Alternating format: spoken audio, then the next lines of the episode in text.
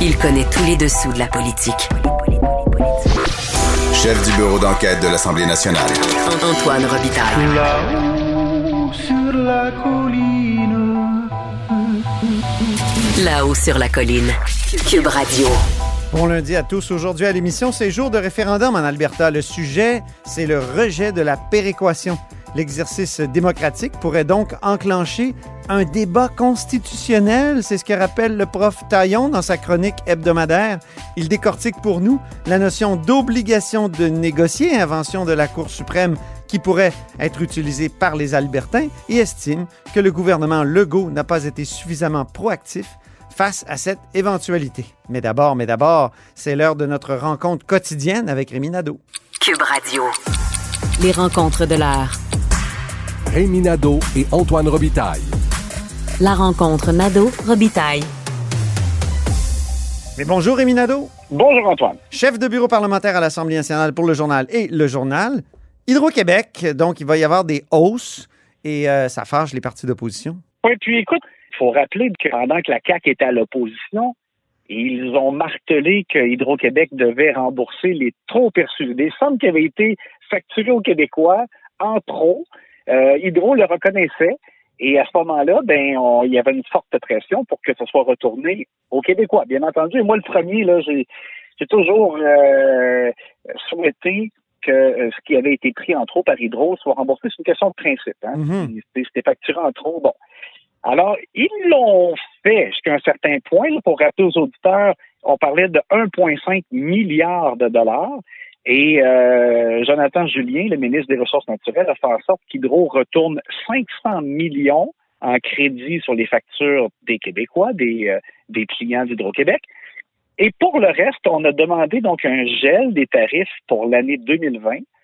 Et là, au gouvernement, là, publiquement, il prétendait là, que l'effet euh, combiné du gel et, des, des- et et de l'impact du gel sur les années subséquentes, là, plus le remboursement de 500 millions, ça faisait à peu près 1,5 milliard. Oui. Mais bon, on s'entend que, en tout cas, en privé, on, me moi, ben, on m'avait dit, on, on reconnaissait que c'était bon, c'était pas tant que ça, mais bon. Alors, ça, c'était comme le point positif. Mais en échange de ça, c'est comme s'il y avait eu une négociation et que Jonathan Julien avait permis par le suite à Hydro-Québec euh, de pas être soumise à la régie de l'énergie pour euh, euh, demander une augmentation de tarifs qui doivent être accordée par la régie de l'énergie qui, elle, euh, prend en compte toutes sortes de facteurs pour euh, accepter ou refuser ou, euh, ou- Ben ou oui. diminuer la, la hausse de tarifs. Ben, là, ça, ça donnait comme la, la, la Vous rappeler liberté à que la. Régie de l'énergie, ça a été créé euh, justement pour éviter la politisation des, des coûts de, de- de l'énergie, des coûts de l'électricité au Québec. euh, tu sais, C'était dans les années 90 parce qu'il y avait un gouvernement qui promettait un gel, puis l'autre euh, parti promettait un gel, puis là, aïe, aïe, aïe. Donc, mais là, on dirait que c'est ça, il y a eu marchandage, puis Hydro a euh, obtenu le fait de, de se soustraire à la Régie de l'énergie. C'est incroyable. Ben oui, c'est ça. Et, et là, à ce moment-là, Jonathan Julien disait oui, mais on, leur permet une augmentation selon l'inflation. Et ça, c'était avant la pandémie. Donc, on se disait, c'est pas si pire que ça.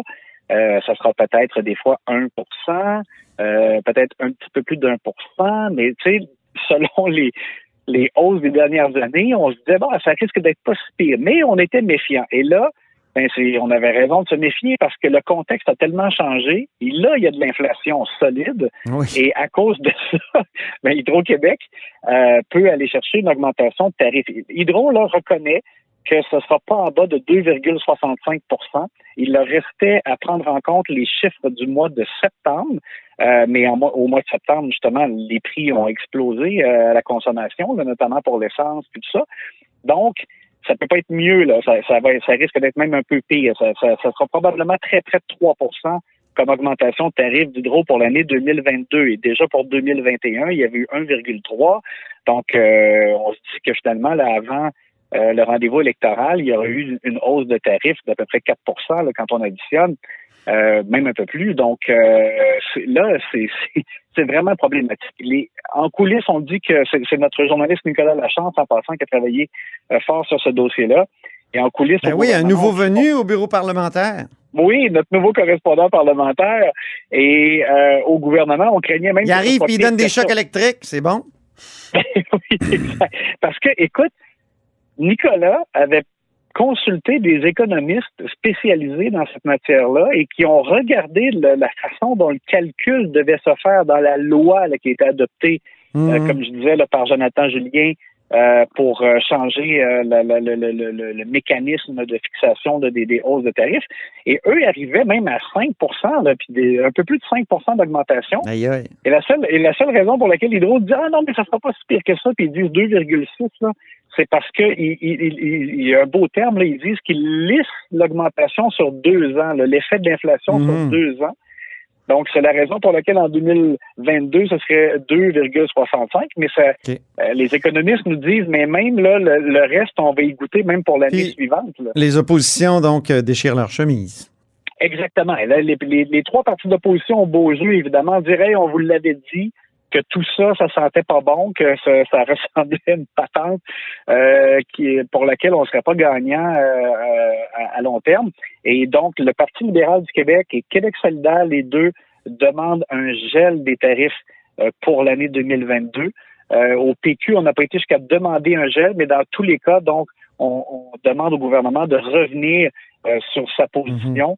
Et là, c'est ça qui, qui est étrange, parce que là, maintenant, ben donc, on voudrait que la politique s'en mêle. Ben oui. en, en théorie, c'est ce qu'on veut pas, mais là, comme c'est une augmentation euh, qui est plus élevée que ce que probablement même le gouvernement avant. Oui, mais c'est le gouvernement qui a fait que Hydro peut euh, se soustraire à la Régie de l'énergie, parce que peut-être que la Régie de l'énergie serait arrivée à d'autres propositions de hausse. Eh ben, exactement. Alors donc, euh, on a l'impression qu'on se retrouve un peu piégé par le marchandage, comme tu as dit. là, le terme était parfait euh, qu'il y a eu entre le gouvernement et Hydro-Québec. Euh, le gouvernement cherchait à ne pas perdre la face après euh, son discours alors qu'il était dans l'opposition par rapport au trop perçu et cherchait aussi à, à pas trop menotter Hydro-Québec. Puis là, ben, on se retrouve avec la, situation dans laquelle on est. Baromètre de popularité des ministres maintenant. le les ministres Dubé et Guilbeault se démarquent. Oui, totalement. Euh, un sondage léger qui montre la popularité euh, des ministres euh, du gouvernement caquiste. Il y a, en théorie, je te dirais, euh, pas beaucoup de surprises, dans le sens que Christian Dubé, même si on vit une situation difficile dans le réseau de la santé présentement, la- la- le gros succès de la campagne de vaccination, ça, ça lui a donné des ailes. Je pense que ça, ça a marqué la population. Donc, il y a 61% Hum, euh, des Québécois qui ont, qui ont répondu au sondage, euh, qui ont une bonne opinion de lui. C'est très, très élevé, mais c'est le plus élevé. Et ensuite, Geneviève Guilbeault. Geneviève Guilbeault, euh, à mon esprit, elle, elle avait montré euh, dès le départ, au début du mandat, euh, des euh, belles qualités en communication. Euh, et euh, je pense aussi que ce qui lui vaut euh, l'appui du public, c'est ce qu'elle a fait depuis qu'elle a pris le dossier de la violence conjugale et de l'aide à apporter aux victimes de violences conjugales. Euh, je pense qu'elle a bien fait à ce chapitre-là et que ça, ça peut être aussi un facteur pour expliquer sa popularité. Euh, Yann Lafrenière fait bien. Dans le cas de Sonia Lebel, le, le 40% de bonne opinion à son endroit est moins élevé, par exemple, que Geneviève Guilbeault qui a 56, mais euh, il y a seulement 11% qui ont une mauvaise opinion d'elle, donc son, euh, son différentiel, si tu veux, là, est, est- est très élevé. Ouais. Donc ça, c'est une autre ministre qui fait bien. Simon Jolin Barrette, il, a, est plus polarisant un peu, c'est-à-dire a 39% de bonne opinion à son endroit, mais 26% de mauvaise opinion. C'est sûr qu'avec la loi sur la langue, la loi sur la laïcité, euh, dans certaines communautés, il est moins populaire, c'est clair. Le cancre, Euh, ça demeure Jean-François Roberge. Jean-François Roberge, pour lui, ça, c'est vraiment, euh, c'est- sûrement des chiffres qui ont été pénibles à voir pour lui euh, aujourd'hui, parce que 34% des gens ont une bonne opinion de lui, mais 38% ont une mauvaise opinion. Mm. Donc, il y a même plus de gens euh, déçus de, de Jean-François Roberge euh, que de gens qui, euh, qui louangent son travail. Alors ça, c'est sûr que ça fait très mal. Ouais. On a remarqué cet automne il semble que le gouvernement cherche à le mettre moins de l'avant. Euh, Je trouve que c'est un euphémisme. Il cache. ouais, on pourrait quasiment dire que Même dans le couloir, là, écoute, il, il passe entre la peinture et le mur, entre, entre les portraits et le, le- le mur. Ouais, et puis ça, tu sais, c'est pas. On nous a beaucoup dit là à l'interne qu'il n'y a pas de remaniement, il n'y aura pas de remaniement d'ici la fin du mandat. Bon, alors, moi, je prends pour acquis Jean-François Robert, je vais demeurer ministre de l'Éducation. Et c'est sûr que cette situation-là euh, est, est tendu. Mhm. Quand, quand tu as l'impression que le, ton patron, là, Ouais. François Legault, n'a pas trop confiance en toi euh, sur la, la scène publique, c'est sûr que ça, c'est loin d'être l'idéal euh, pour un ministère aussi important que celui de l'éducation et qui, qui devait être une priorité pour M. Legault. Donc, je- je- je- j'espère pour M. Roberge que ça va se tasser un peu? Est-ce que, tu sais, par exemple, après, Ouais. après les fêtes, on- au retour en 2022, si les choses vont encore mieux, euh, on sait que les enseignants, il y a quand même beaucoup d'irritants qui ont été réglés avec la, la négociation euh, de la convention collective. Mais il est impopulaire chez les parents, hein, beaucoup.